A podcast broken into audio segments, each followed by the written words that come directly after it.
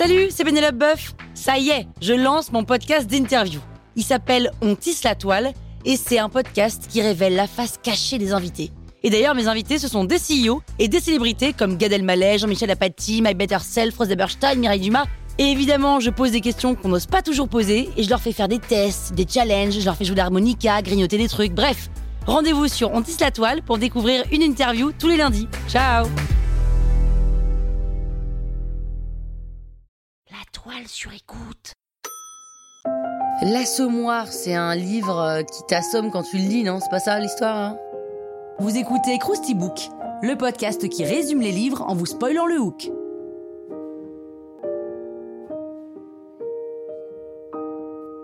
Allez, je vous rafraîchis la mémoire L'Assommoir, c'est un roman de l'écrivain français Émile Zola, publié en 1877. C'est le septième volume de la série des Rougon-Macquart. L'histoire, c'est celle de Gervaise Macquart, une femme un peu boiteuse mais jolie, un peu comme Jeune et Jolie, mais version bancale quoi. Et Gervaise, elle suit son mari Auguste à Paris, et plus précisément dans le quartier de la Goutte d'Or, avec leurs deux fils Claude et Étienne.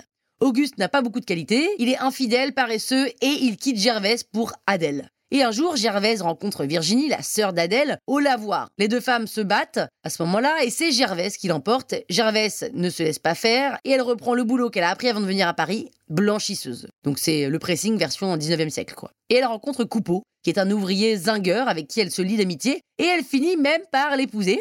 Et ensemble, ils auront une petite fille, Nana. Le couple travaille dur et ils parviennent même à mettre de l'argent de côté, ce qui laisse Gervaise espérer qu'elle pourrait bientôt ouvrir sa propre blanchisserie. Mais Coupeau tombe du toit sur lequel il travaillait, et sans doute n'y avait-il pas de fil d'attente à la sécurité sociale, mais il n'y avait pas de sécurité sociale non plus. Alors le couple utilise ses économies pour soigner Coupeau. Mais ça prend du temps, trop de temps. Et Coupeau trouve d'autres occupations que de réparer les toits.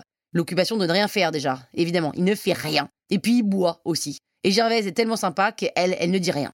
Et un de ses voisins, Gouget, un forgeron qui aime Gervaise en secret, lui prête l'argent dont elle a besoin pour ouvrir sa blanchisserie. Gervaise, c'est une vraie chef d'entreprise, elle a même plusieurs ouvrières, Madame Putois, Clémence, Augustine. Gervaise bosse dur et parvient à nourrir toute la famille. Mais elle préfère inviter des amis à manger plutôt que de rembourser ses dettes. Forcément, c'est bien plus rigolo. Mais son couple bat de.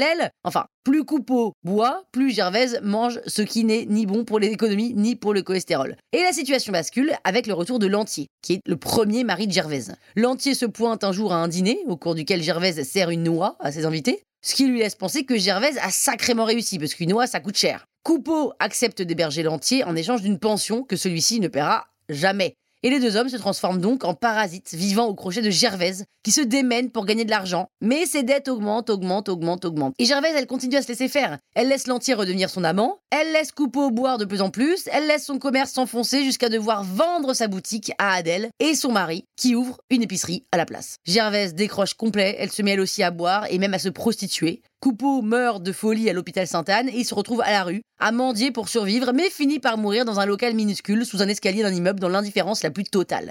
Ce livre clairement a fait scandale parce qu'on a reproché à Zola de montrer que les mauvais côtés du monde ouvrier, mais aussi de le faire de manière si précise, si anatomique, que ça en est indécent. Mais bon, comme tout ce qui fait scandale hein, fait vendre, l'Assommoir se révèle être l'un des plus grands succès de librairie de l'époque.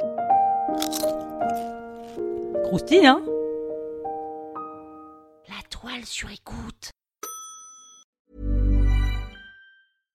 Hi, I'm Daniel, founder of Pretty Litter. Cats and cat owners deserve better than any old fashioned litter. That's why I teamed up with scientists and veterinarians to create Pretty Litter.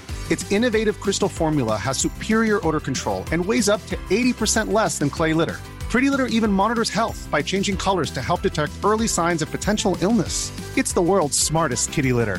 Go to prettylitter.com and use code ACAST for 20% off your first order and a free cat toy. Terms and conditions apply. See site for details.